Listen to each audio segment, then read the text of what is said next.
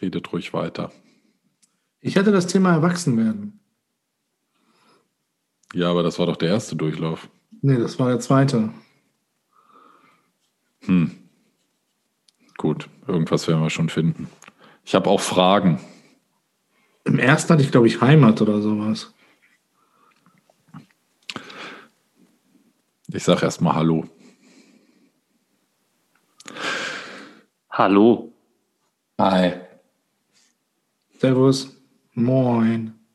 Sami, ich habe Fragen. Ich weiß und das schon sehr, sehr lange. Aber trotzdem mache ich erstmal das übliche Prozedere. Herzlich willkommen äh, am 24.05. oder wann auch immer ihr diese Folge hört. Äh, hier ist eine neue Folge von Take Me Home Alabama, dem Podcast der Herzen. Ich blicke diese Woche in die drei Oh, ich wollte eigentlich sagen, die drei nettesten Gesichter, aber ich muss leider wieder abgehalftertsten, ja, abgehassen, ja, Gesichter sagen. Nein, in die drei äh, müdesten Gesichter dieser Woche. Jungs, ihr seht fertig aus. Aber ich frage mal, wie geht's euch? Stimmt überhaupt nicht. Wir sehen überhaupt nicht fertig aus. Wir sehen Müde. einfach aus wie Menschen, die mitten im Leben stehen. in der Blüte des Lebens. Auch das. Aber äh, ja, ich hätte jetzt fast Tariks Satz genommen und hätte fast gesagt, mir geht es den Umständen entsprechend, aber das klingt immer so negativ. Ähm, nee, mir, mir geht es grundsätzlich sehr, sehr gut. Ganz kurz, ähm, dir geht es zu den Umständen entsprechend zum Kotzen? Ja, genau, zum äh, Kotzen. Nein, mir geht es im Gesamtbild gesehen, um ja mal wieder das große Ganze ins Visier zu fassen, sehr gut. Es gibt so gewisse Eckpunkte, wo man mal hin und wieder dagegen läuft, wo man sich denkt, ach, das hätte jetzt eigentlich gerade nicht sein müssen. Aber ja, auch generell geht es hier gerade in eine sehr angenehme Richtung. Ich habe es vorhin gerade gesagt, ich war heute zum ersten Mal wieder in einem Restaurant. Uh, das war eine wunderschöne Erfahrung. Aber ich weiß nicht, wie Tarek das sieht. Ich habe bis jetzt nur positive Assoziationen mit äh, Restaurants. Also glaube ich, ist gut, oder? Also positiv konnotiert bei mir ein Restaurantbesuch. Äh, mir geht es ähm, eigentlich auch ganz gut. Ich sage jetzt nicht in Umständen entsprechend, scheinbar scheint das einen negativen Touch zu haben. Und ähm, da ja Montag, ähm, also wir nehmen ja jetzt hier am 19. auf und am Montag, den 17. Mai, war ja Tag äh, der Homophobie, deswegen frage ich Gerolf. Gerolf, wann hast du eigentlich gemerkt, dass du heterosexuell bist? Oh, das war jetzt aber, hm, das kann man auch falsch interpretieren, die Aussage. Äh, äh, ich bin überfordert. Eigentlich wollte ich sagen, äh, einen berühmten Film zitieren und sagen, ich bin mit der Gesamtsituation unzufrieden. Äh, aber also nicht wirklich. Eigentlich genau das, was Sami sagt. Das war auch meine Aussage. Du könntest die einfach reinschneiden und Samis Stimme ein bisschen verändern und dann. Äh, ach so, ja, was mir gerade eingefallen ist vorhin. ich habe Hunger. Äh, Grisha, ich sehe hier vier Gesichter. Auch wenn eins davon meins ist, sehe ich ja vier vor mir. Äh, deins hast du nicht beschrieben oder meins hast du nicht beschrieben? Weil ich kann keinesfalls müde aussehen. Wenn ich nämlich müde wäre, dann wäre ich äh, knörig und äh, missmutig und Das kann ja überhaupt nicht was, Was, der geneigte Zuhörer äh, dieses Podcasts nicht weiß, ist, dass wir schon seit ungefähr einer Stunde hier am Reden sind und äh, Gerolf erstmal auf Vordermann bringen mussten, weil er die ganze Welt verflucht hat und schlecht gelaunt aus seinem Sofa vor sich hingeknurrt hat. Und ich sehe natürlich immer aus wie, wie der Frühling, wie, eine, wie ein zartes Frühlingsgewächs, was auch immer das ist. Und nein, ich meine nicht Bärlauch. Bärlauch ist toll, ne? Danke der Nachfrage, Gerolf. Mir geht's äh, auch gut. Und ich mache gleich weiter. Sami, ich habe Fragen. Dann komm auf den Punkt.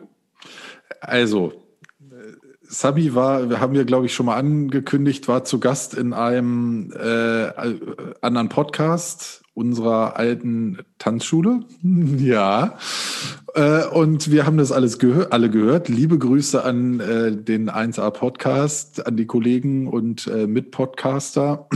Bleibt bitte dran und hört euch das jetzt an. Ich habe viel zu, viel, viel zu sagen. Das möchte ich gleich vorneweg mal sagen. Also, Sami, aber jetzt mal äh, Tutor. Also, wenn ihr wissen wollt, wovon ich jetzt rede, solltet ihr euch vielleicht erstmal die Folge vom 1A Podcast anhören. Ich, wir werden die äh, in den Show Notes verlinken. Und äh, Sami, ich bin nicht einverstanden mit deiner Rollenbeschreibung dieser äh, Person in diesem Podcast. Das möchte ich gleich vorneweg mal sagen. Die finde ich gar nicht so schlecht eigentlich. Ich muss dazu sagen, ich weiß noch nicht mal mehr, welche Rollenbeschreibung ich von mir gegeben habe, aber hau mal raus ich, äh, es hört, äh, wer, wer, Gerolf, warst du der Diktator oder ich? Ja, ich, nee, ich war, du warst äh, irgendwas anderes, aber auch, ich war Diktator, ja. hörte Und was sich so, daran jetzt genau nicht? Dass ich irgendwas anderes bin. Ich wäre gern der Diktator dieser, dieses Podcasts. Aber es stimmt schon, Gerolf. Nein. Ich war auch verwundert, weil ich mich gar nicht wie ein Diktator fühle. Aber das fühlt sich wahrscheinlich kein Diktator. Die meisten sind ja Erlöser. Nein, Grisha war der Moderator. Gerolf war die heimliche graue Eminenz und Diktator. Und Sami und ich sind froh, dass wir dabei sind. Das war der Grundtenor. Ja, maßlos so, untertrieben. Dem kann ich mich hundertprozentig anschließen. Aber wie das mit so, mit den wirklichen Herrschern von so Dingen ist, halten die sich ja meistens in der Öffentlichkeit bedeckt, damit andere im, im Kreuzfeuer stehen. So, Gerolf und ich sind quasi die Prellböcke, die alles abkriegen. Sami. Also ich glaube, die wirklichen Herrscher schlafen jetzt schon. Äh, definitiv. Ähm, oder liegen bei Gott. äh, ja, gut.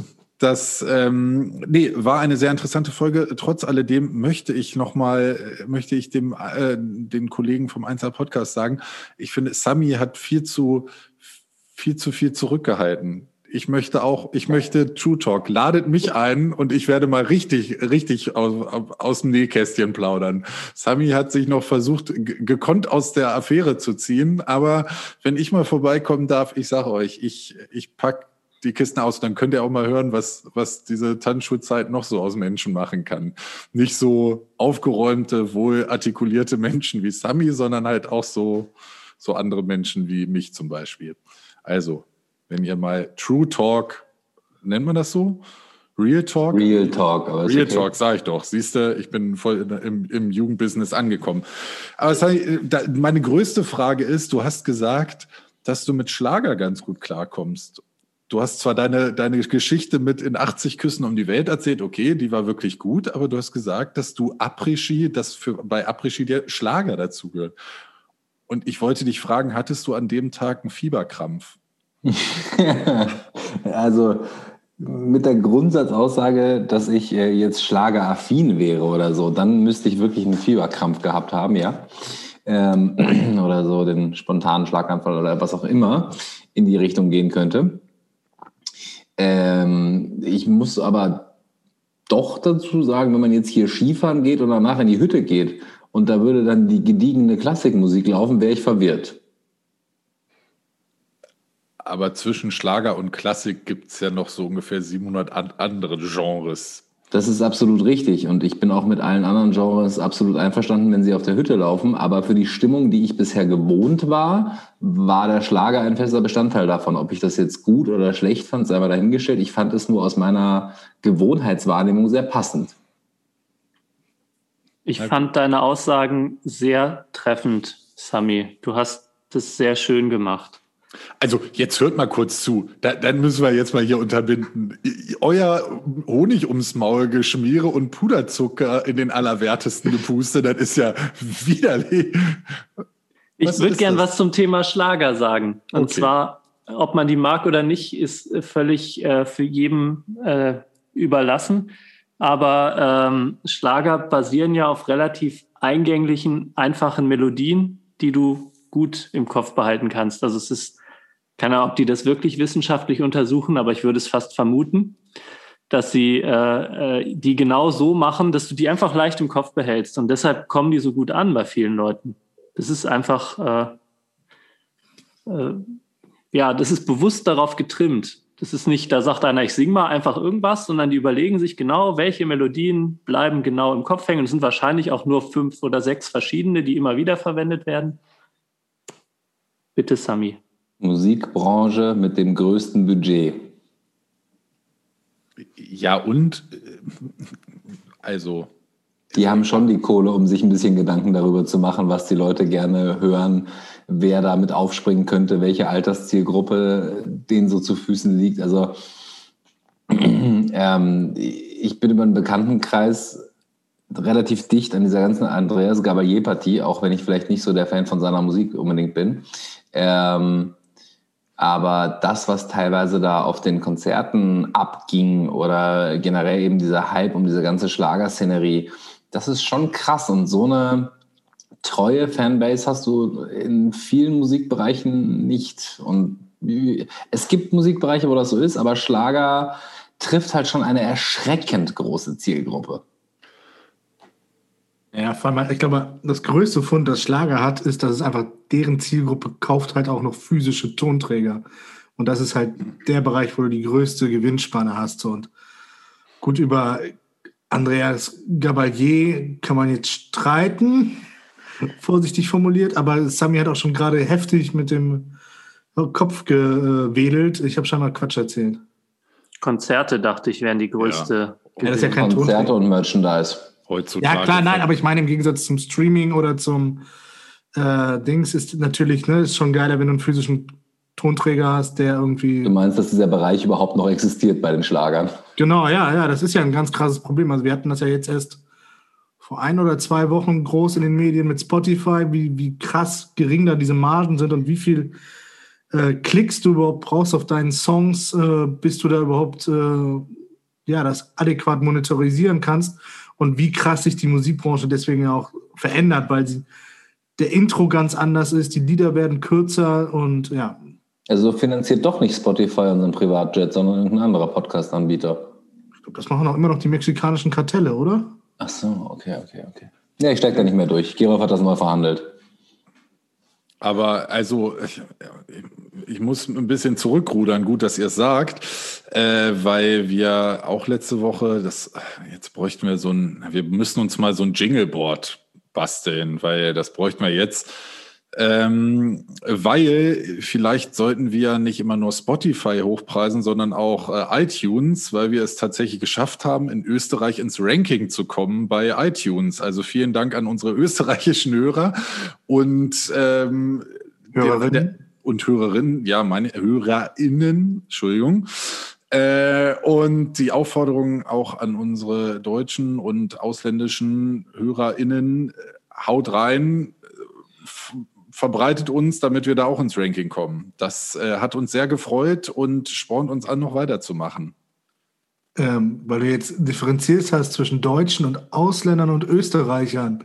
Österreich ist kein Ausland mehr? Doch, da, da muss man wieder den Podcast der äh, 1a der Tanzschule hören. ja, da ist ja der ausländische Gast eingeladen gewesen. Nämlich Sami, der Ausländer. ich weiß wie immer nicht, wovon ihr redet. Das war die Einleitung. Ein Gast aus dem Ausland oder so ähnlich war. Mhm. war. Internationaler Gast ja, war. Ja, sowas. Ja. Sagen wir kurz, ich hätte da gewusst, wovon ich rede. Reichende Mädels und Jet. Eben. Aber das können, aber das können wir ja nochmal ausdiskutieren, wenn ich Gast bei euch bin. Und dann mal die Sami-Geschichten auspacke hier. Die, die mit den kreischenden Mädels waren doch schon relativ treffend, oder nicht? Gehe ich auch von aus. Wir könnten, also ich habe, als ich den Podcast gehört habe, habe ich gefühlt zu jedem Satz was im Kopf gedacht, was ich da gerne zu sagen würde. Ich eben auch und das würde ich gerne loswerden. Christian hat das minutiös aufgeschrieben. Das Richtig, Problem ja. ist, dass wir ja auch eigene Podcast-Hörer haben, die jetzt echt aufgeschmissen sind, wenn sie den anderen nicht gehört haben, ne? Ja, aber das ist ja so ein bisschen wie äh, so ein Au-pair oder so ein Schüleraustausch, weißt du? Wenn wir, ich würde sagen, wir, wir werden da mal bei euch eingeladen und ihr kommt mal zu uns. Das ist, ähm, früher gab es das in diesen Sitcoms immer äh, so eine Crossover-Folge, wo dann plötzlich bei Friends noch irgendwie Fraser mit drin war oder keine Ahnung was. Und äh, so ist das jetzt auch. Das ist eine Mhm. Crossover. Das wird so eine intermediale, interdisziplinäre Crossover-Folge zwischen äh, 1A-Podcast der Tanzschule Krebs und Ich wohne ja noch wir in richtig- Göttingen. Ich habe es ja auch nicht so weit. Ich bin ja noch in Göttingen, also. Wären wir gut vorbereitet, hätten wir jetzt Micha eingeladen, würde ich sagen. Gerolf hat das ganz gut getroffen mit wären wir gut vorbereitet. Genau. Das, äh, ich, ich hatte auch erst überlegt. Ich wollte gerade sagen, ich hatte auch erst überlegt, äh, einfach diesen Podcast mit Herzlich Willkommen beim 1A Podcast ähm, zu beginnen, weil als ich die Folge gehört habe, musste ich nur mal sagen, ihr seid wesentlich besser vorbereitet. So, aber wir sind ja bei Take Me Home Alabama, bei dem schlecht vorbereitetsten Podcast dieser Welt. Und deshalb mache ich jetzt lustig weiter. Ähm, oder hattet, wolltet ihr noch was sagen dazu? Außer, dass uns das allen sehr gut gefallen hat. Und nochmal die Aufforderung, hört euch das an. Gerolf, ich habe eine Frage an dich. Jo, schieß los. Und jetzt bräuchte ich wieder einen Jingle für Gerolfs äh, Technik-Geeks. Oh, Ich hatte vorgestern eine Situation und ich muss dich jetzt mal fragen, habe ich was nicht mitgekriegt? Gibt es mittlerweile flüssigen Strom? Oder so? Ist Strom nicht immer flüssig? Naja, also so für Elektroautos. Haben Elektroautos so einen Stromtank, wo man so wie Benzin flüssigen Strom reingießt? Oh, jetzt stellst du eine Frage. Also wenn du von der Forschung her gehst, es gibt Ansätze, wie man äh, Elektroautos betankt und dann wird irgendeine Flüssigkeit zu Strom umgewandelt, ja. Gibt's das schon? Äh, Wasserstoffautos zum Beispiel. Also, ich erzähle mal kurz die Situation und die hat mich sehr irritiert. Ich bin zum Bahnhof gefahren und ich musste im Bahnhof eine, ein Ticket kaufen, parke auf dem Parkplatz und es stehen ja so wie in jeder Stadt überall dann auch auf so Parkplätzen, auf öffentlichen Plätzen diese Ladesäulen für Elektroautos rum. Und für mich war das immer so wie so ein Handyladegerät, steckst das Auto dran, wartest sechs Stunden, dann ist es irgendwann wieder voll. Ich habe das Auto geparkt und da sah ich eine Person, die mit diesem Ladestöpsel an dem Auto stand, als würde es gerade, als würde sie gerade das Auto tanken. So. Als würde man bei so einem normalen Zapfhahn macht man ja auch diesen Penüppel dran und steht da und guckt dann drauf, wie viel Liter man tankt.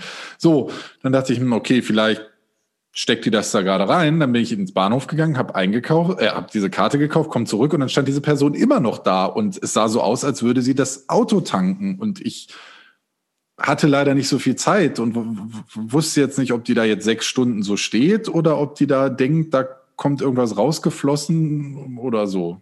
Stromschlag. Die In der Form gibt es das natürlich nicht. Aber ähm, es muss ja nicht zwingend flüssig sein, warum die Person das hält. Es könnte ja auch gasförmig sein. Äh, aber dein konkreter Fall jetzt, ich würde sagen, die Person war entweder ein bisschen blöd oder ähm, wenn man den Ladestecker ins Auto steckt, wird der normalerweise verriegelt. Ansonsten kann der da wieder rausrutschen. Die sitzen da nicht besonders fest drin. Und wenn diese Verriegelung nicht funktioniert, dann würde der Ladestecker einfach abfallen. Aber dann musst du doch schon ultra gelangweilt sein, dass du da die ganze Zeit stehst und diesen blöden Ladestecker hältst. Ich weiß nicht genau, was das für eine Ladesäule ist. Die meisten Ladesäulen sind ja so DC-Ladesäulen, wo man nur 20 Minuten oder so brauchen soll. Äh, aber, aber nicht in Göttingen. Da ist wahrscheinlich noch mit irgendwie Dynamo und du musst auf dem Fahrrad steigen und selber deinen Strom produzieren oder so. Und by the way, 20 Minuten da stehen und dieses Ding halten, ist trotzdem noch unpackbar lang. vor allem sind die ziemlich schwer, diese Stecker und die Kabel da dran, weil das ja super dicke Adern sind. Also außer ähm, Sami, außer Sami, es läuft dabei in 80 Küssen um die Welt. Dann könnte man auch so ein bisschen dazu tanzen. Aber auch an der Tankstelle musst du ja nicht dabei stehen bleiben. Du kannst doch. Wusstet ihr, dass man die Zapfpistole arretieren kann? Klar, Ja. Ich habe gedacht, vielleicht wusstet ihr es nicht. Man weiß ja nie, was andere so wissen. Du, du meinst diesen, diesen Schnipsi da unten, den man da so einhaken kann? wie habt ihr sonst getankt bisher? Na, immer so. Mit Okay. meistens Benzin oder Diesel. Und dann so mit so einer Zapfpistole. Ich muss aber sagen, als ich das allererste Mal tanken war, war das für mich schon so, dass ich dachte, verdammt, warum hat mich eigentlich niemand darauf vorbereitet? Ich habe diese Zapfpistole analysiert, habe mir gedacht, wie funktioniert das? Habe das da rangezogen, habe gesehen, da ist dieser Pinöpel, habe den mal runtergedrückt und hat es gehalten. Da habe ich gedacht, das ist gut, dass du es rausgefunden hast. Aber sowas erklärt dir keiner in der Fahrschule. Doch, mir schon. Ah. Wir, sind, wir haben das in der Fahrschule gelernt. Ja, bei mir nicht. Aber mein Mein- Fahrlehrer war super. Meine auch. Meine auch. Hatten wir nicht sogar den gleichen Fahrlehrer, Gerolf? Uwe, Ja. der war gut. Uwe Struck. In dem Sinne, er möge in Frieden ruhen. Er war einer der besten Fahrlehrer, die, glaube ich, je, je gelebt haben. Habe ich da was nicht mitbekommen? Anscheinend. Ja. Ui. Und Mein Fahrlehrer hat nur seine Lizenz irgendwann verloren, weil er besoffen gefahren ist, aber das ist eine andere Geschichte. Ich wollte gerade sagen, ich glaube, Grisha und ich hatten den auch den gleichen.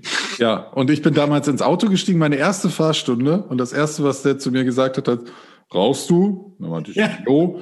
So, gut, dann fährst du jetzt los und machst dir eine Kippe an. Und ich sagte, was? Er sagt, ja, du rauchst doch später eh beim Fahren, dann lernst du es bei mir eben richtig. Und der hat dabei immer Zigarre geraucht, das ganze Auto war zugenebelt, du hast nichts mehr gesehen. Äh, ja, das. Äh, Typ. Das Genau. war aber, glaube ich, so ein Fahrlehrerding, weil Uwe hat Pfeife geraucht. Ja. Da war dann auch ja, immer ja. richtig der Nebel drin. Ich könnte übrigens eine wunderbare Geschichte im Gedenken an Uwe zum Besten geben, wenn ihr wollt.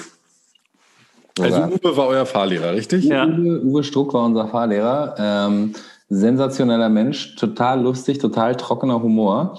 Und Uwe hatte so zwei Sprüche, die er immer sagte. Wenn du irgendwas gut gemacht hattest, sagte er voll cool, ey. Und wenn du irgendwas schlecht gemacht hattest, sagte er übelst. Das wird Gerolf auch noch wissen. Ähm, Irgendwer hat ihm dann mal ein Schild geschenkt, wo auf der einen Seite, wie so eine Kelle, in grün voll cool ey drauf stand und auf der anderen Seite in rot übelst. Und dieses Schild wurde dann immer mitgeführt, wenn ich Fahrstunde hatte. Und äh, dieses Stimmungsbarometer wurde dann, je nachdem, wie ich gefahren bin, angezeigt. Das Lustige war dann aber einfach lange nachdem ich einen Führerschein hatte und irgendwann aus Einbeck äh, mal zurückkam von einer Tanzschulreise, nennen wir das mal so, und es etwas eilig hatte und dann eben doch so ein bisschen schneller unterwegs war und die ganze Zeit schon so einen silbernen Mercedes hinter mir äh, sah und mir gedacht habe, oh, verdammt, das ist die Zivilpolizei. Ja, egal, ich habe es eilig und musste halt wieder zurück, weil ich musste arbeiten und so weiter. Und dann stand ich in oder kam zu einer Ampel in Göttingen und musste dann links abbiegen und kurz vor dieser Ampel zog dieser Mercedes Vollgas an mir vorbei und ich hatte schon richtig ein bisschen Panik. Und dann sah ich den alten Mann da drin mit dem roten Schild dran, wo drauf stand, übelst. Ach, das war ein ganz toller Ja. Aber wo wir gerade bei Autos sind, warum gibt es immer noch Leute in der heutigen Zeit, die Flip-Flop-Lack gut finden? Ah, das ist der, der also so gold oder äh, lila ist, je nach Blickwinkel, oder? Ich dachte, das gibt's nicht mehr, weil das war auch meine Begegnung der letzten Woche. Ich fahre über die Straße und das sind halt diese Autos, die sehen von vorne blau aus und von hinten dann grün. Das verändert so je nach Blickwinkel die Farbe. Und ich dachte so, okay, das war ja in 90ern war das der oder Anfang 2000er wollte das jeder haben, total geil. Und irgendwann dacht, dachte man sich, okay, kosten ein Geld und ist ein bisschen albern. Aber scheinbar gibt es immer noch ein paar noch nicht ganz ausgestorbene Spezien, die äh, sich so ihr Auto lackieren lassen. Und Tarek wird ganz, ganz ruhig. Ich finde Ich glaube, es wird immer Leute geben, die diesen Flip-Flop- Flip-Flop-Lack geil finden. Genauso wie es immer Leute geben wird, die Gucci geil finden. Also, äh, ja, keine Ahnung. Ich würde fast behaupten, ich würde fast behaupten, das sind ein und dieselben Personen. Auch das. Ich glaube eher diese Flipflop, äh, äh, die, äh, wie sagt man, die Flipflop-Leute, die äh, tragen eher so Camp David, ohne nicht jemandem nahe zu treten wollen. Was aber beides grob bei mir in die gleiche Kategorie fällt. Für unnötig. Aber Camp David ist doch so Dieter Bohlen, Neureich. Ich fahre eher so, äh, ähm, was denn? Aber stimmt, Gucci ist ganz anders. Ist richtig. Ja, oder Flipflop-Lack. Ja, aber nee, äh, Gucci und Flipflop-Lack habe ich eher so Proleten, die ihr letzten Cent zusammenkratzen und sie eine Gucci-Jacke kaufen und das Auto Flipflop Ja, aber die kaufen sich nicht die Gucci-Jacke, sondern die kaufen sich, glaube ich, die Fake-Gucci-Jacke. Ja, ja, natürlich. Und ähm, Und machen dann einen auf, ich wäre gern So Proletenreich, Dieter Bohlen-mäßig. Wie hießen denn diese, diese Pullover von diesem Tattoo-Künstler, die auch in den Nullerjahren so Ed krass. Hardy. Ed Hardy. Ed Hardy, ja. Hat da einer auf dein T-Shirt gekotzt? Ach so, das ist von Ed Hardy. Aber äh, naja, aber meine Theorie ist, es gibt gar kein Original Gucci. Das ist alles nur so Schwarzmarkt-Fake. Zumindest alle, die ich damit sehe, da, da sieht, das sieht alles nicht sonderlich echt aus. Aber gut, das ist eine andere Das Geschichte. wäre irgendwie ziemlich witzig, wenn das wirklich die Wahrheit wäre. Es gibt Gucci gar nicht in Wirklichkeit. Es gibt nur Fake. Genau. Irgendwer hat mal von dieser Marke geredet und seitdem der Schwarzmarkt. Mandela-Effekt. Ja, dann müssen wir nur noch klären, wer diese ganzen blöden Geschäfte an den Flughäfen und so weiter beschriftet hat. Aber ja, Ja, die, die äh, Kartelle, die äh, ist nicht sogar die italienische Mafia auch ganz groß im Fälschen von äh, Designerklamotten? Wie heißt denn dieses Buch? Im Zweifel.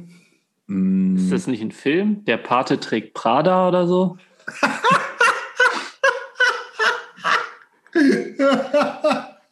Touché. Das ist.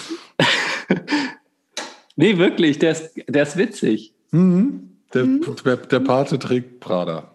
Das ist nicht der Teufel, das ist ein anderer Film. Ja, ja, das ist ein anderer, natürlich. Wenn es den Film jetzt wirklich gibt, Geröff, dann. Den gibt's. Ach, Das ist Quatsch. irgendwie, die Tochter von so einem Mafia-Boss muss plötzlich irgendwie sein Unternehmen übernehmen. Und die ist aber auf einer Modeschule und will dann aus dem Unternehmen Ist das ein jugendfreier Film? Vaters, ja, ja, das ist so ein amerikanischer äh, Teenie Highschool-Musical-Film. Also es ist so ein, ja, das ist das junge Mädchen auf einer Modeschule und dann äh, krempelt die halt da diese Mafia-Organisation um und alle werden plötzlich Modelabel-Leute oder so. Sehr lustig. also ich habe ja auch eine Schwäche für amerikanische Teenie-Filme, aber what the fuck? Das werde ich, das werde ich rausfinden und äh, gucken, ob es diesen Film wirklich gibt oder ob Gerolf jetzt irgendwie ha- halluziniert. Gerolf, du trägst in letzter Zeit ganz schön oft Kappe, fällt mir auf.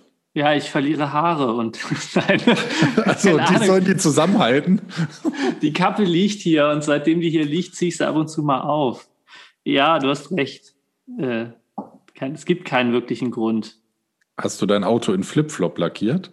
Ja, Ist das eine Gucci-Kappe, das ist eine Gucci-Kappe. Sami? Ich wollte eigentlich nur sagen, Gerolf gewöhnt sich jetzt gerade schon mal an das Porsche-Fahrer-Dasein, aber Ja, eben. Und jetzt, Gerolf sieht gerade aus, als ob er direkt vom Golfplatz kommt. hat auch ein bisschen Bitcoins verkauft hat. Und gleich äh, sich äh, irgendwo an der. Äh, ja, keine Ahnung, ich weiß nicht. Ich weiß nicht, Der Einstieg war wie ich das super. beenden wollte. Der, der Einstieg war super, hinten raus hing es dann so ein bisschen. Story of my life. Ah. Aber wo wir gerade bei Flipflop-Lack sind, wie steht denn hier zu Liegefahrrädern? Ja, die waren, ja, für extravagante Leute. Das ist eine Erfindung, die verstehe ich einfach nicht. Was ist das? Das habe ich auch noch nie verstanden. Hasse ich. Aber ich verstehe den Sinn nicht. Es sieht einfach, also jetzt mal die ernsthafte Frage, vielleicht auch noch an Gerolf, ob der mir das erklären kann, ob das irgendwie eine besonders gute Kraftübertragung ist. Aber da hängt man drauf. Man kriegt wahrscheinlich einen steifen Nacken, weil man sich immer so komisch hoch machen muss. Es sieht scheiße aus und es kann überhaupt nicht bequem sein. Warum macht man das? Vor allem ist total unsicher. Ich meine, du siehst die Leute, gerade als Autofahrer, du siehst die, ich muss aufpassen, welche Begriffe ich nutze. Du siehst die Nutzer dieser Fahrzeuge ja nicht. Dann haben die immer noch diese albernen Fähnchen dann dahinter. Also sollten wir einen, einen Zuhörer oder eine Zuhörerin haben, die äh, Liegefahrrad fährt, fährt. Ich, verpissen. nein, ich würde mich gerne vom Gegenteil überzeugen lassen. Ich fahre gerne mal eine Runde Probe, aber ich glaube nicht. Ich glaube, ich bleibe bei der Meinung, es ist einfach. Und da gibt's ja die wildesten Ausführungen von. Und eins sieht schrecklicher aus als das andere. Gerolf, Ich klär hab mich den- auf. Nee, ich habe nach dem Film gesucht und festgestellt, wer da alles mitgespielt hat.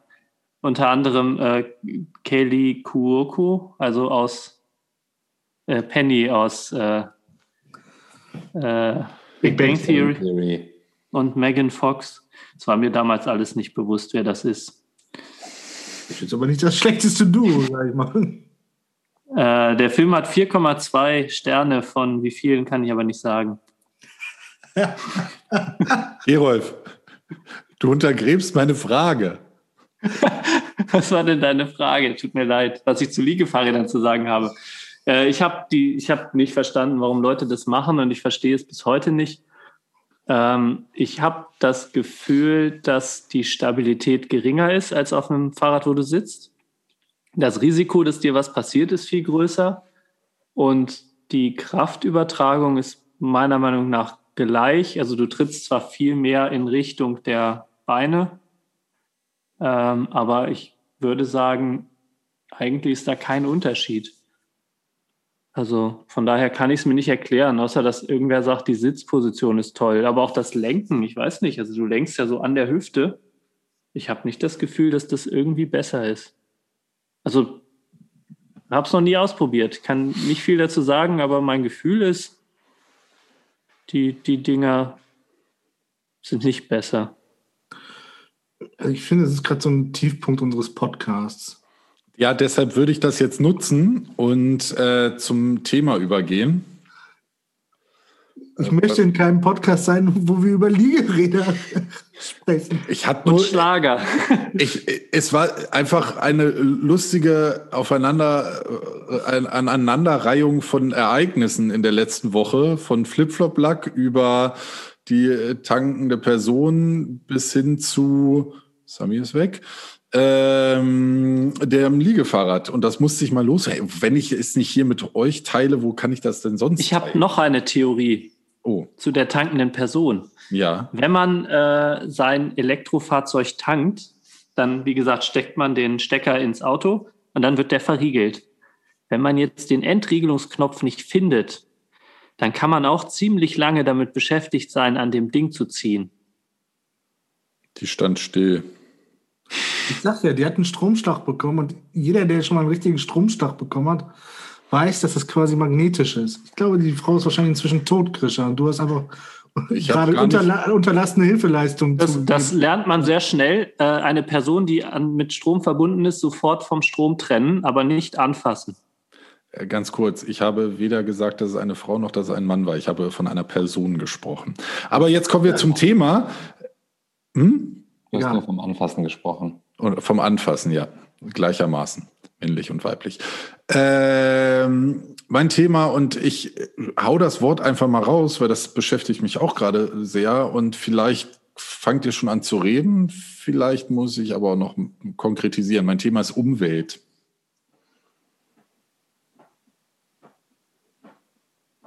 Da habe ich viel zu, zu sagen, aber ich weiß nicht, ob das die Richtung äh, wird, die du möchtest. Breites Feld. Sollte man vielleicht ein bisschen einhängen. Ja, aber fang doch mal an, Gerolf, wenn du viel zu sagen hast.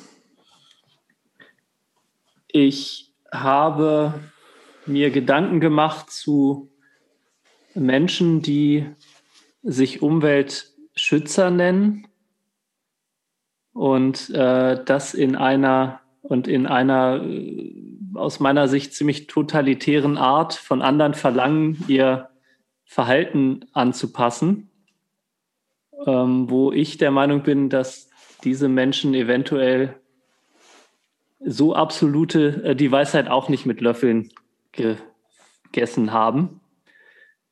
Ähm, was ich damit sagen will, ist, ich würde sehr gerne Dinge tun, die unser Überleben als menschliche Art in Zusammenhang mit allen anderen Lebewesen und Pflanzen auf diesem Planeten erhält. Aber ich glaube, dass das nicht so einfach ist, wie sich viele das vorstellen.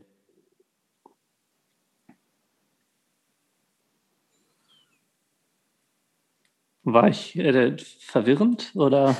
Ich dachte, du hast sehr viel zu erzählen, deswegen Dachte mir, du nimmst jetzt noch mal tief Luft und dann gleich richtig los. Kann ich, äh, aber ich wollte das hier nicht zu einem ewig langen Monolog oder einem, einer Beschwerde über Leute, die meinen, sich für Umweltschutz einsetzen zu müssen, werden lassen. Ich glaube, also Grisch hat ja erstmal nur Umwelt gesagt. So, das ist ja also grundsätzlich erstmal, also Umweltschutz ist ja schon ein sehr spezielles Gebiet, glaube ich. So Umwelt ist ja erstmal alles, was um uns drum ist. Also wie wir die Welt wahrnehmen. Umwelt ist ja, ja ein sehr vielschichtiger Begriff. Von daher wäre vielleicht eine kleine Hilfestellung von Grisha doch sinnvoll. es ist so schön, wie ihr euch windet. Nein, ich habe also angefangen. Sag, ich sag euch, achso, Sami. Ich hätte Umwelt zum Beispiel wieder ganz anders gesehen. Natürlich auch im Sinne von unserem Planeten irgendwo etwas nachhaltiger behandeln zu wollen, aber auf der anderen Seite auch das Umfeld, ähm, was dich so umgibt, was so deine Umwelt ist und womit du dich tagtäglich konfrontierst. Ob das jetzt Menschen, ob das Gepflogenheiten, ob das was auch immer sein mag, was, glaube ich, einen ganz großen Einfluss auf unsere Stimmung, Psyche, Verhalten, alles Mögliche hat. Und so definiere ich jetzt gerade Umwelt. Und ich glaube, dass man da ganz viel Einfluss auch auf seine direkte Bubble um sich herum hat. Ach, Sami, danke.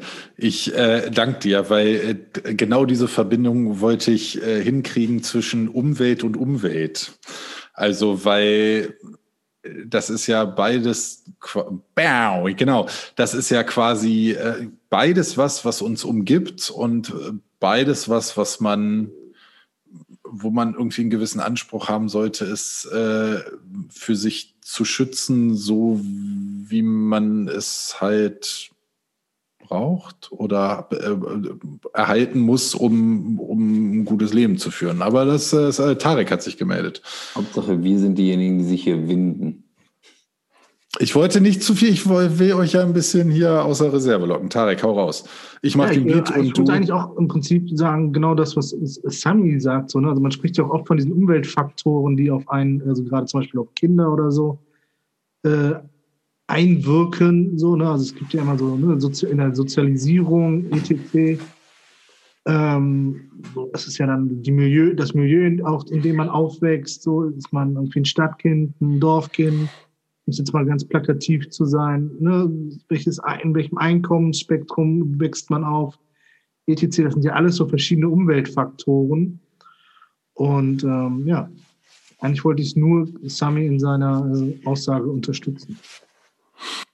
Hm, okay, dann muss ich jetzt mal zwei konkretere Sachen sagen. Also das eine ist, dass ich denke, wenn man sich um seine eigene Umwelt kümmert, im Sinne von Umwelt, von Personen und einer Peer Group, die mich, in der ich mich befinde und äh, mit, äh, die mir wichtig ist, dann hat, dann hat man vielleicht auch ein Interesse daran, die Umwelt als äh, im Sinne der Natur so aufrechtzuerhalten, dass man da gut leben kann. Und jetzt muss ich Gerolf ein bisschen äh, widersprechen weil da äh, habe ich tatsächlich eine komplett andere Meinung, weil ich mir denke, es braucht immer laute Stimmen. Was denn? Du willst Gerolf widersprechen, aber bist du des Wahnsinns? Ja, ich weiß. Wird er gleich ist, feststellen, dass er das nicht tut, aber. Das ist so, äh, das ist so wie durch Null teilen. also, es, ich glaube, es braucht immer laute Stimmen und extreme Meinungen, um, um einen Anstoß für irgendwas zu bringen. Und äh, von daher finde ich, äh, geht mir das Herz auf, wenn ich gerade diese Jugendbewegung sehe, die auf die Straße gehen und sagen, ey, ihr habt hier einfach jahrzehntelang diesen Planeten runtergewirtschaftet und jetzt äh, liegt es auch an euch, das irgendwie anzustoßen, weil wir wollen das nicht in 20, 30 Jahren ausbaden müssen. Und äh, den Ansatz finde ich eigentlich äh, bemerkenswert. Gerolf. Du, du hast mir doch widersprochen, du hast recht.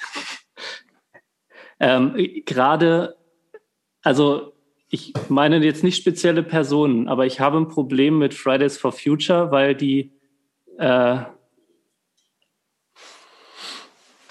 in einer Art sagen, so wie wir es machen, ist der einzig richtige Weg. Und äh, das mag ich nicht. Ich weiß, dass da viele Menschen drin sind und dass viele Menschen da drin auch sicher richtige Ansätze haben. Ähm, ich bin auch der Meinung, wir sollten etwas tun. Wir sollten unser Leben ändern. Aber das kann nicht funktionieren, indem wir sagen, alle machen genau das, was die sagen, sondern wir müssen irgendwie es hinkriegen, dass die Menschen zusammen dahinter stehen. Also das Und ja, machen, was Gerolf sagt. Ja, das meine ich eben nicht.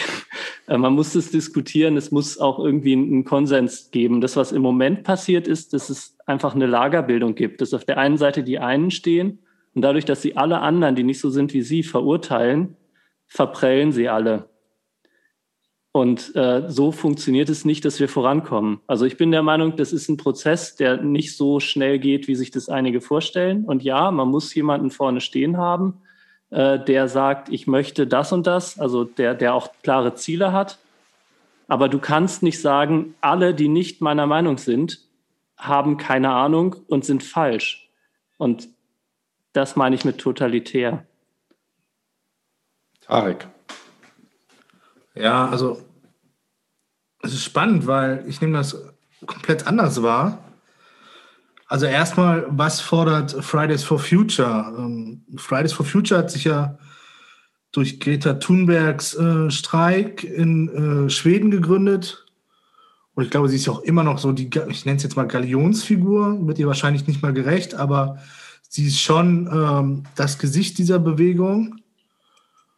Und was fordert Fridays for Future? Fridays for Future fordert ja nur und wirklich nur, dass sich die äh, Weltgemeinschaft an das völkerrechtlich bindende Abkommen von Paris hält und den dort beschlossenen Weg wirklich umsetzt. Genau das tun ja viele Länder, unter anderem ja Deutschland eben nicht. So und Paris, das Abkommen, war ja schon völkerrechtlich der kleinste gemeinsame Nenner einer wissenschaftlichen Position. Also wir wissen seit eigentlich schon immer, seitdem, seit der Anfang der Industrialisierung, dass das, was wir machen mit dem Ausstoß von CO2, dass das die Erde erwärmt. Spätestens seit Club of Rome, das war glaube ich 1979, wissen wir, auf gut Deutsch, die Kacke ist am Dampfen. Dann gab es schon diverse andere politische Konferenzen, die diese wissenschaftlichen, ja, wie nennt man das, Daten, diese wissenschaftlichen Erkenntnisse politisch versucht haben zu transformieren. Ich glaube, das mit eins der bekanntesten war das Kyoto-Protokoll auch. So, das war so ein bisschen das Paris-Abkommen unserer Jugend, glaube ich. So, ne? Also Kyoto-Abkommen war immer so in den Medien so, ah, hier und da und hopsasa. Und genau das ist ja das, was Fridays for Future möchte und ja jetzt zum Beispiel auch durch das Bundesverfassungsgerichtsurteil bestätigt bekommen hat, dass wir diesen, dieses 1,5 Prozent Ziel, äh 1,5 äh, Grad Ziel nicht einfach, wie es in den letzten 40, 50 Jahren passiert ist, immer auf die nächste Generation abladen dürfen. So. Und dann kommen wir halt dazu, dass äh, jetzt natürlich die Maßnahmen sehr, sehr krass und sehr, sehr meinetwegen totalitär daherkommen, wie jetzt die natürlich auch von gewissen Medien sehr schrill bezeichneten Flugverbote. Man könnte es ja genauso auch äh, andersrum ausdrücken, die Förderung von Bahnverkehr, Schienenverkehr. Aber das verkauft sich natürlich nicht so schrill und gut, äh, gibt nicht so viele Klicks. Und ich finde, so muss man es ja herdenken. So. Also es ist Fridays for Future fordert ja erstmal nichts Konkretes. Sie fordern einfach nur, dass dieses Abkommen eingehalten wird und politisch umgesetzt wird. Ich, Grisha ist jetzt dran. Ich möchte nur kurz zu einem Wort. Totalitär meine ich nicht die Maßnahmen. Ich meine die, äh, ans den Anspruch, die einzig wahre, richtige Meinung oder die einzig, die einzig wahre Weisheit zu haben. Ja, aber genau das sehe ich halt nicht. Es ist halt einfach nur das Völkerrecht umgesetzt werden soll. Und ich finde, das kann man schon mit voller Vehemenz fordern. Also ich, ich würde jetzt, glaube ich, noch, ich möchte noch, ich möchte kurz äh, Herrn Wohlleben äh, zitieren, der das geheime Leben der Bäume geschrieben hat, den ich im Interview gesehen habe. Und dann würde ich gerne wieder so ein bisschen zu dem zurückkommen, was Sami gesagt hat, mit dem eigentlichen, mit seinem, mit der persönlichen Umwelt. Äh, das nur als kurzer Auswurf, weil ich glaube, man könnte jetzt drei Folgen äh, zum, zum Klimaschutz und dann sind wir wieder bei Seaspiracy und äh, Earthlings und wie ganzen und Fleischkonsum und keine Ahnung. Da, das kann man einfach, und ich glaube, so, so ein ernsthaft recherchierter Podcast sind wir einfach nicht.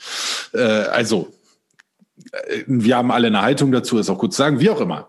Ich habe ein Interview mit diesem Wohlleben gesehen und ich finde, das trifft ziemlich gut, was mein Denken auch sehr verändert hat im, im Sinne von, von Umweltschutz und Klimaschutz, ist, dass er gesagt hat, wir, also, weil es ja immer so heißt, na ja, die, wir, wir machen die Umwelt kaputt, so. Das ist, oder das, die Natur kaputt, das Ökosystem kaputt. Und äh, das ist auch sicherlich richtig, aber der sagt halt, na ja, das können wir gar nicht kaputt machen.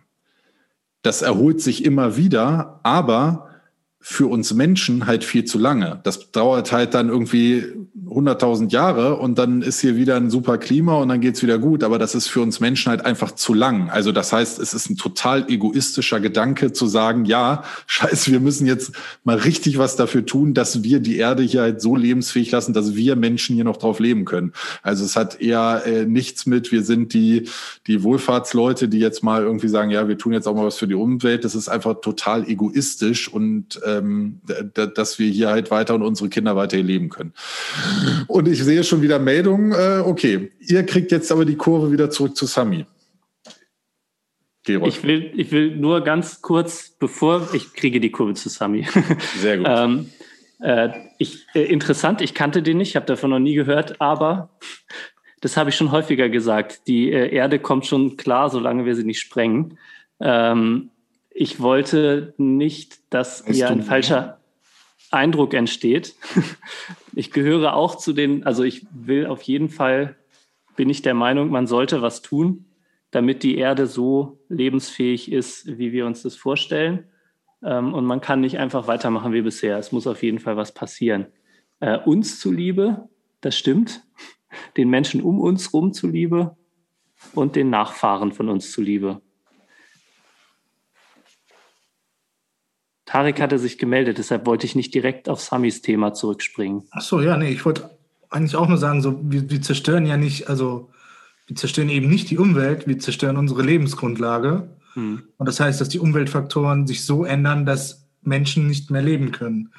Durch den Wegfall von Artendiversität, also das erkennen wir ja jetzt schon, dass es äh, große, große Lücken in der äh, Nahrungskette gibt und dass das natürlich dann irgendwann, ähm, ja, äh, auch auf den Menschen irgendwann äh, zurückfällt und äh, der dann Probleme kriegt. Wir kriegen es jetzt schon mit, also weil auch, ich glaube, das Wort Ökodiktatur oder so gefallen ist.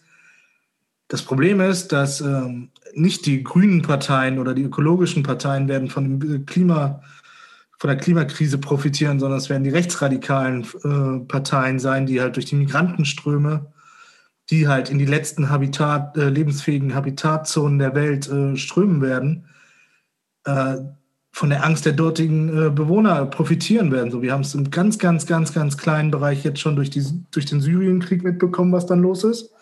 Und wie wird das erst sein, wenn ähm, die komplette Saalzone zum Beispiel unterwegs ist, weil sie einfach nicht mehr in ihrem Bereich leben können. Und ähm, ja, wir sind so ein bisschen wie bei, auf so einem Ego-Shooter. Also wenn wenn zum Schluss des Spiels sich die Karte immer weiter verkleinert. Das ist gerade unsere Situation. Wenn wir halt nicht ähm, ja, drastische Maßnahmen auch, wie von der Wissenschaft gefordert, umsetzen.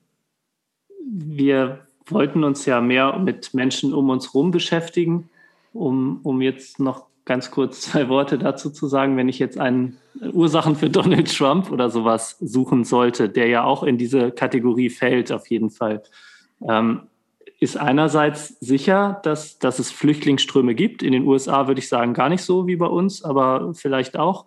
Äh, aber andererseits auch das, was ich gerade kritisiert habe an den Leuten, die meinen, es richtig zu machen, nämlich, dass sie einfach andere Leute nicht, dass sie denen nicht zuhören. Nicht, dass ich sagen will, ich unterstütze deren Meinung. Aber wenn du sagst, du machst alles falsch, also ich meine nicht Donald Trump, ich schätze ihn so ein, dass er nicht belehrbar ist. Aber äh, in den USA haben wir so eine 50-50 Spaltung der Gesellschaft, die sich nicht mehr zuhören, die sich nur noch anschreien. Und ähm, die eine Hälfte meint, sie macht alles richtig, die andere Hälfte genauso. Und ich glaube nicht, dass das die Wahrheit ist. dass keiner von beiden alles richtig macht, dass, die, dass man sich wieder zusammenraufen muss, dass man sich irgendwie finden muss, dass andere einen verstehen. Ich bin ja. zur Umwelt langsam hingekommen, Grisha. Ich hoffe, du, du äh, ja, kannst das honorieren.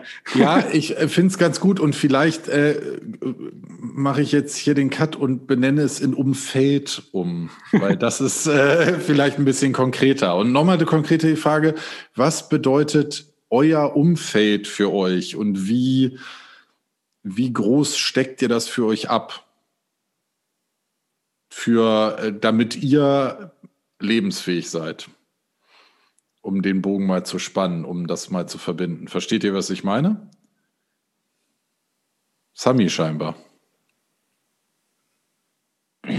So. Also, Umfeld ähm, würde ich jetzt so definieren, dass das alle Dinge sind, mit denen ich mich, ich hätte jetzt was gesagt, regelmäßig konfrontiere, aber mit denen ich mich generell einfach wissentlich konfrontiere. Das ist so mein Umfeld. Ähm, natürlich hat man nicht auf alles einen Einfluss. Wir haben aber meiner Meinung nach auf sehr viel Einfluss und auf unser Umfeld. Die Dinge, mit denen wir uns bewusst umgeben, sind, glaube ich, die, die ganz klar überwiegen, denen, die wir nicht beeinflussen können. Und ob das jetzt Menschen sind, mit denen man sich umgibt, ob das Gedanken sind, ob das Gewohnheiten sind oder ob das was auch immer sein mag, ich glaube, da können wir ganz, ganz viel kontrollieren. Und diese dieses Umfeld hat auch äh, einen ganz klaren Effekt auf unser Leben, weil wenn wir uns mit Dingen umgeben, die uns gut tun, die wir schön finden, die wir als positiv empfinden, dann wird unser Umfeld in unserer Wahrnehmung auch ein schönes sein. Der Geschmack, was da schön oder toll oder wohltuend sein mag, mag total auseinandergehen.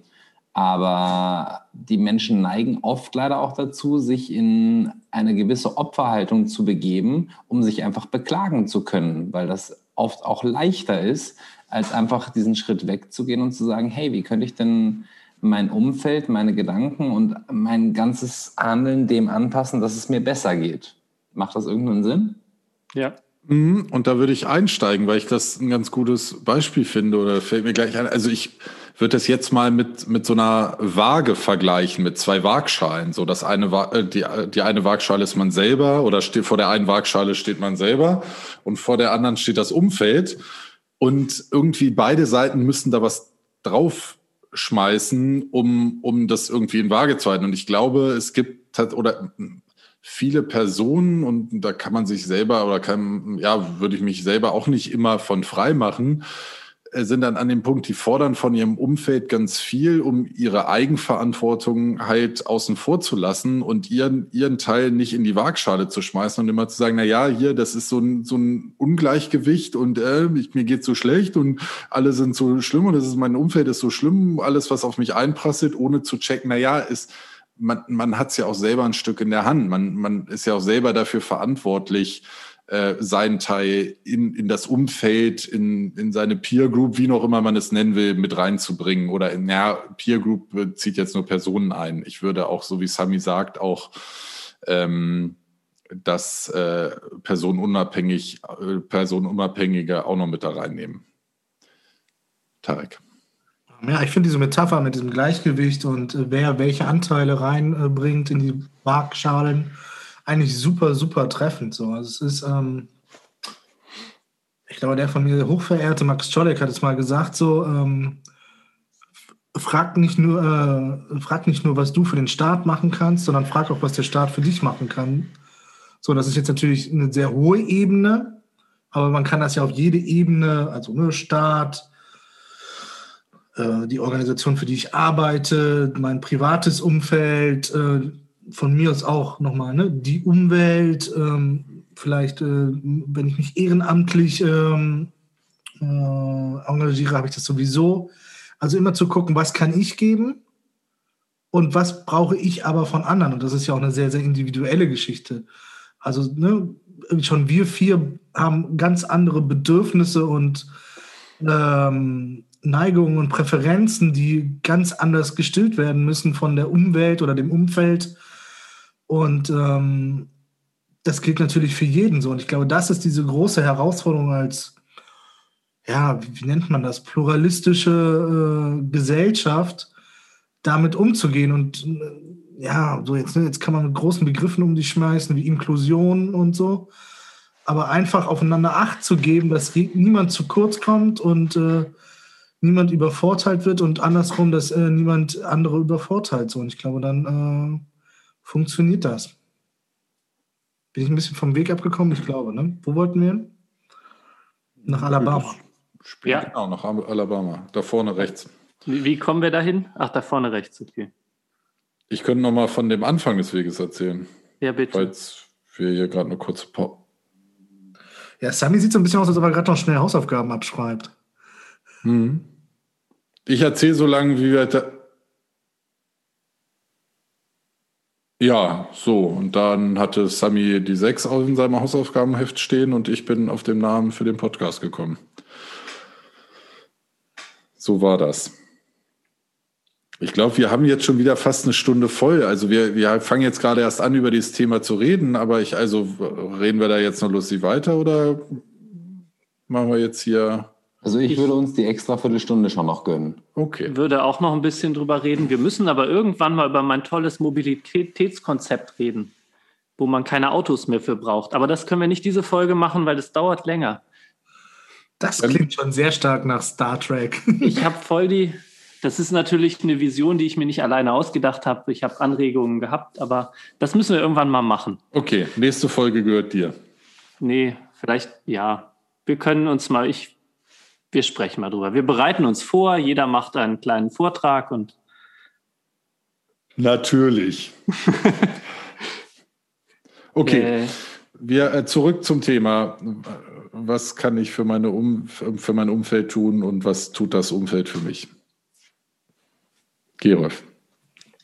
Ich würde noch einen Aspekt, also was ich, ich habe eine spannende Erfahrung gemacht, wenn ich äh, Nachrichten vorgeschlagen bekomme und denke, oh, das wäre ja interessant für den und den Freund und schicke die dem, dann kriegt der, sagt er, ah ja, die waren auch gerade in meiner Vorschlagsliste.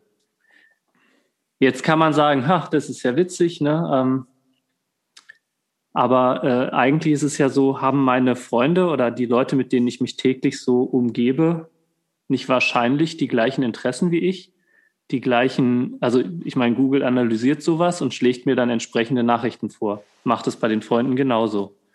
Ähm, ist es so, dass ich mich in meinem Umfeld in, in einer Wohlfühlzone bewege und gar nicht versuche, mich mit anderen auseinanderzusetzen. Also ich stelle das jetzt als Frage, aber ich habe natürlich drüber nachgedacht und ich bin der Meinung, man sollte versuchen, sich mit anderen auseinanderzusetzen, die nicht genau die gleichen Nachrichten präsentiert bekommen wie du. Vielleicht nicht bis ins allerletzte, weil natürlich man stößt aneinander, aber sobald der erste Konflikt kommt, sollte man nicht aufgeben und sagen, du bist doch doof, sondern denjenigen ausreden lassen und dann inhaltlich mit ihm argumentieren. Ihr könnt gerne da weitermachen, dann habe ich wieder Anregungen, um weiterzureden. Naja, das, ähm, um mal Hagen Rether, den Kabarettisten, so halb zu zitieren. Das erste ist halt äh, so Stammhirn. Ne? Du merkst, okay, da ist wer anders, da ist wer, der nicht äh, so ist wie gew mein gewohntes Umfeld, meine Peer Group. Der ist anders. Äh, und dann setzt heutzutage zum Glück vorne der Neokortex ein, der dann sagt, na ja, okay, aber das heißt ja nicht gleich, dass es ein schlechterer Mensch ist und so. Aber vielleicht um den Bogen zum Anfang äh, der Folge äh, zu spannen, passiert das ja im Kleinen jeden Tag. Also ich meine, ich sehe das Auto äh, im Flipflop mit dem Flipflop-Lack und denke mir, Alter, wat, wie, wie albern sieht das denn aus? Oder Sami sieht das Gucci-Jäckchen oder wir alle die Liegefahrräder, wie auch immer. Und, und das ist, aber ja, und natürlich, wenn du das umswitcht, sitzt der Typ in seinem Flip-Flop-Lack-Auto und denkt sich die ganze Zeit, was für Schwachmaten, was haben die denn alle für Schrottkarren um mich herum? So, das ist immer äh, eine Frage des Point of Views und das muss man sich, glaube ich, bewusst machen, um jetzt auch einfach nicht zu abwerten zu werden, außer bei Liegefahrrädern. Tarek. Genau, also das ist nochmal ganz, auch das ist mir persönlich auch sehr wichtig dass klar wird, dass Liegefahrräder keine Daseinsberechtigung haben. Und ähm, Bananen. und Bananen, oh Gott, oh Gott, oh Gott. Ähm, nein, ich wollte das auch nochmal unterstreichen, so, mal sagen, so, also das, also ich meine, so gerade auch so mit in der Anfangszeit von Social Media wurde ja dann immer aufgeschrien, oh, es bilden sich Bubbles und ne, jeder, jeder äh, kriegt nur seine eigene Meinung wiedergespiegelt. Das stimmt natürlich auch. Aber es war nie anders. Das ist halt dieses Paradox. Also als ob ich mich früher in der Kneipe zu einem Leuten hingesetzt habe, die ich nicht gemocht habe und die nicht, äh, die nicht meine, also ne, auch äh, meiner Meinung irgendwie entsprochen haben, weil sie einfach auch, wie Gerolf es gerade gesagt hat, weil man die gleichen Interessen teilt, wieder auch gleich aus dem gleichen Milieu kommt, etc. Also ich meine, ne, es ist ja, also es ist, glaube ich, äh, wurde ein bisschen hochgepusht, dieses Thema, weil es schon immer diesen Bias gab. So, ne? es ist, du hattest schon immer, also diese wenigsten Leute hatten mehr als ein oder zwei äh, Tageszeitungen oder Wochenzeitungen. Und was aber, glaube ich, durch Social Media, ja, was ein krasser Katalysator war, ist einfach das, was auch Gerold vorhin gesagt hat, dass diese Debattenkultur völlig polarisierend ist, sich eben nicht mehr nur ähm, äh, zugehört wird und vielleicht auch einfach mal die Worte des anderen sacken gelassen wurden so und vielleicht auch einfach mal geguckt wurde, so, ey, wo hat der seinen Punkt, wo hat ne, so Empathie auch nochmal ein großes Stichpunkt, so, ja, wie kommt der auf seinen Punkt, so, ne? Das hat dann vielleicht schon nochmal eher in der Kneipe dann irgendwie zu späterer Stunde nach 22 Bier und vier Korn äh, stattgefunden, dass man dann sich doch einfach, weil halt dann irgendwie die Stammtische leerer wurden, sich doch nochmal an einen Tisch gesetzt hat aber ob das dann nun unbedingt eine qualitativ hochwertige Debatte war, ist dann wieder auf einem anderen äh, Zettel.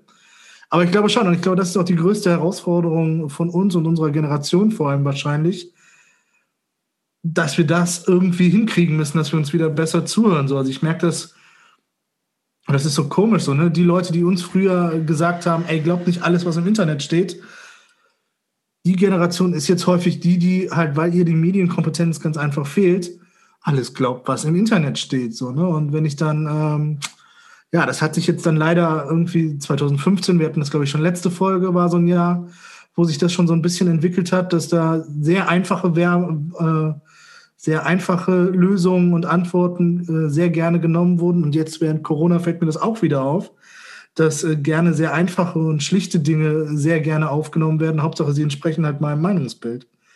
Und ich glaube, das ist halt so diese Herausforderung.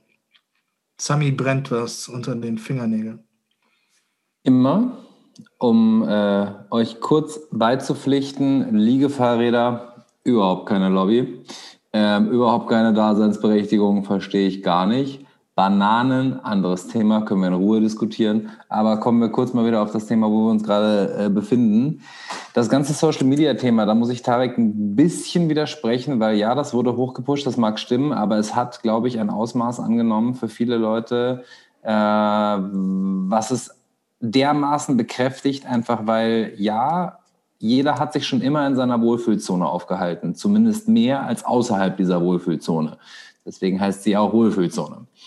Ähm, das Problem ist, dass die Leute durch ihre Wohlfühlzone schon immer bestätigt wurden. Das ist per se jetzt mal kein Problem. Je größer diese Wohlfühlzone aber von der Reichweite wird, umso gefährlicher wird die ganze Nummer. Und ich glaube, damit kommt auch das ganze Problem, was Social Media einfach mit sich gebracht hat. Ähm, falls ihr bei Netflix Social Dilemma oder Cambridge Analytica gesehen habt, wunderschöne Dokumentationen, die das sehr klar auf den Punkt bringen, wo da einfach auch die Gefahr liegt in der ganzen Geschichte.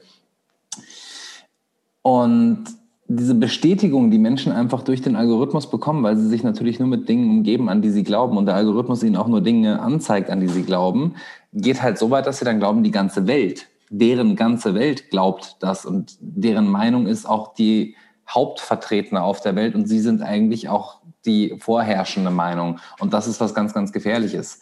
Und nachdem Menschen dazu neigen, sich in Opposition zu Dingen zu definieren und sich auch viel leichter tun, sich in Opposition zu Dingen zu definieren, schließt man sich dann halt auch irgendwelchen Gruppen an, wo man sagt, okay, ich finde das kacke und ich hasse eigentlich die und das gehört auch geändert und das ist auch schlecht. Und eben nicht die befürwortenden Pro-Sachen, wo es eigentlich darum geht, hey, lass uns doch das mal machen, weil das ist cool. Und für ganz, ganz viele, und jetzt komme ich wieder zurück zu dem, warum das auch so gefährlich ist, ähm, ist dieser digitale Weg natürlich viel leichter, weil sie müssen nicht in der Bar irgendwem ins Gesicht schauen, egal ob sie nüchtern oder besoffen sind, sondern sie tippen einfach einen Kommentar dahin, teilweise unter Fake-Accounts, teilweise unter richtigen Accounts, aber es hat mal von Haus aus keine physische Folge für sie, was sie da von sich geben, sondern es ist erstmal nur ein kleiner digitaler Schriftzug, aber damit positionieren sie sich und können halt trotzdem sich weiter ihre Bestätigung abholen und sich ihren Gruppen anschließen. Und ich glaube, das fällt ganz, ganz vielen sehr leicht, birgt aber im Gesamten eine sehr große Gefahr. Darf ich kurz dazu was sagen oder willst du, Grisha? Ich würde auch dazu was sagen, aber wenn du kurz dazu was sagen möchtest, mach's. Also es ist, es ist ein ganz spannendes Phänomen und es wurde so ein bisschen, das ich, fand ich ein gutes Beispiel, so dass halt die Toleranzwerte viel, viel niedriger sind, weil zum Beispiel früher musstest du einen Leserbrief schreiben.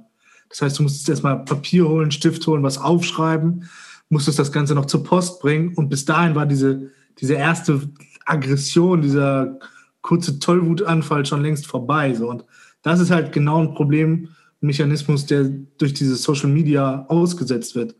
Oder auch in anderen Bereichen. So, wir kennen das in diesen Restaurants, wo man direkt am Tablet bestellen kann. Ganz furchtbar. So, Grisha.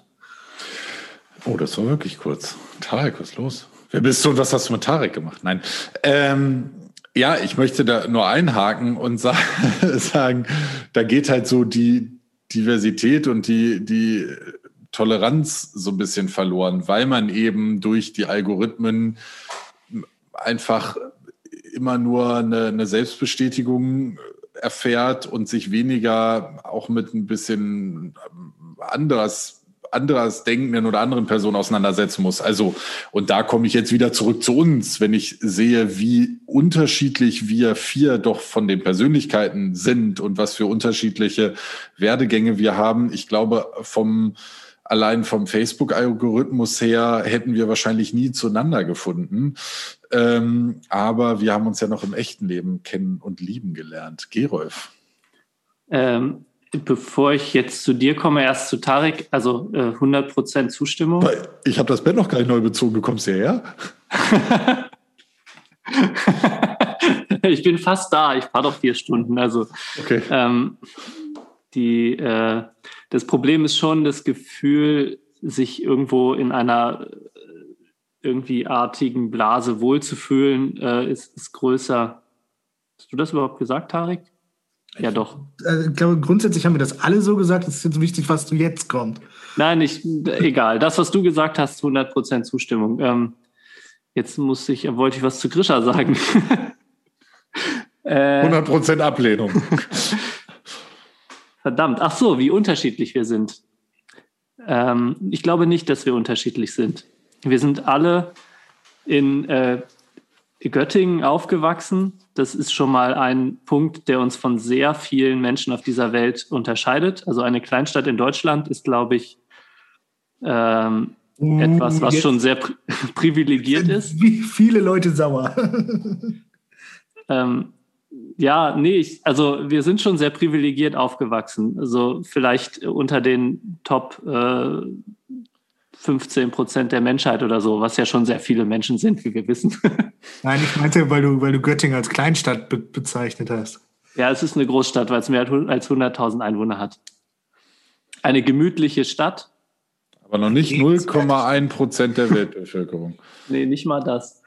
Ähm, wir haben leicht verschiedene Hintergründe, familiäre Hintergründe, das stimmt, und haben leicht verschiedene äh, Werdegänge danach gemacht. Aber ich glaube, ähm, es wird ja oft so DNA-Vergleich gemacht. Ne? Also wir haben irgendwie 98 Prozent DNA mit dem Schwein gemeinsam oder so. Ich weiß es nicht.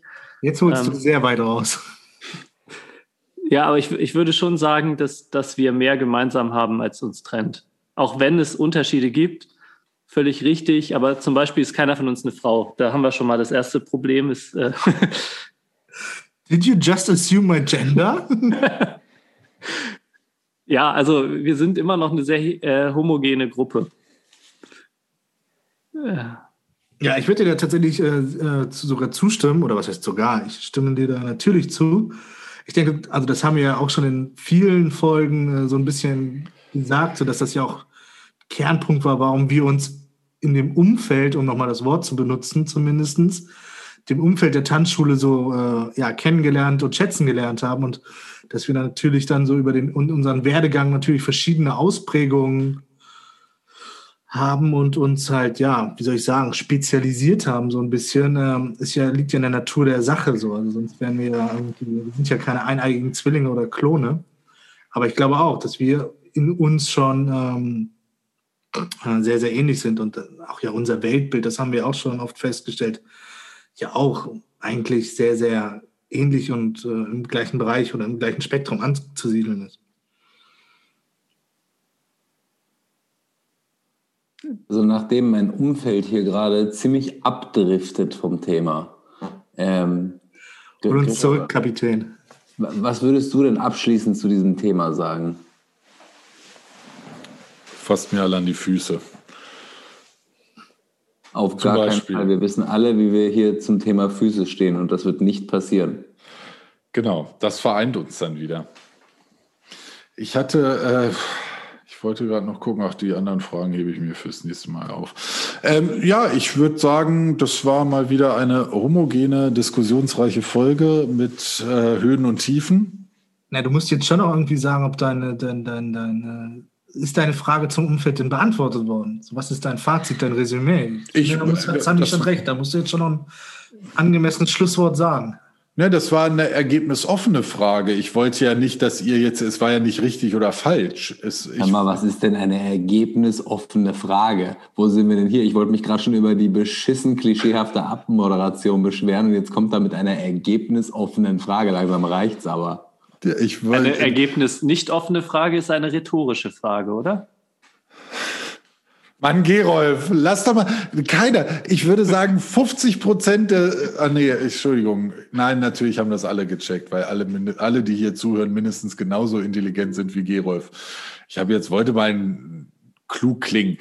Also, für mich war äh, die spannende Frage zu sagen, wie was macht ihr aus dem Begriff Umwelt, der äh, quasi ein, um jetzt mal wieder ganz runtergebrochen einfach zu sprechen, der wie ein Teekesselchen ist, nämlich zwei verschiedene Dinge beschreibt.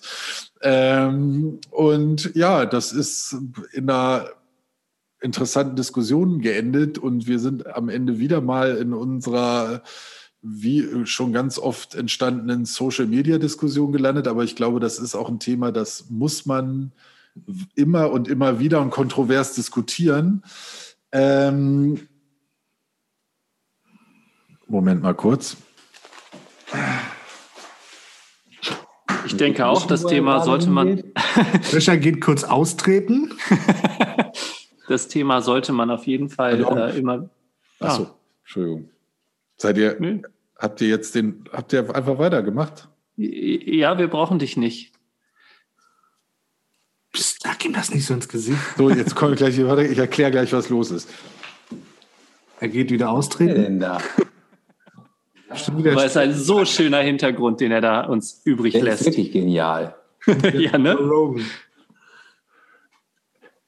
Ah, hier, das ist los. Meine Katze hat von außen an der Balkontür gekratzt und das hat die ganze Zeit so gequietscht und ich habe immer Angst, dass sie sich irgendwann durch die Glasscheibe kratzt. Du bist ja klitschnass. Also man hört das ja regelmäßig von Katzen, die sich durch Glasscheiben gekratzt haben. Die kann das. Man immer wieder. Oh, wo waren wir? Äh, genau, war auf jeden Fall alles gut, fand ich äh, spannend und äh, ja, hat Spaß gemacht. Nächste Woche äh, bringt Gerolf das Thema mit und jetzt fangt mal an, Tschüss zu sagen.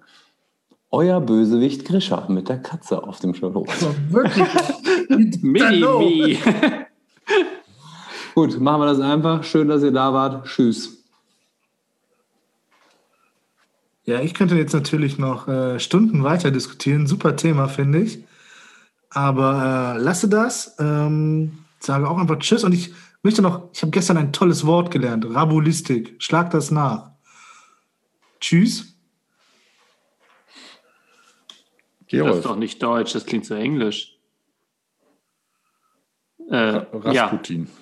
Ras Rabu, was weiß ich, äh, wie heißt das? Äh, äh, Satan, Archäologie, genial, kohelischer Wunschpunsch. Wollte ich auch gerade sagen. Äh, ich wünsche euch alles Gute. Tschüss. Ähm, oh, jetzt kratzt dieses Gefühl von drinnen an der Tür. Ich werde verrückt. Aber okay, lassen wir das.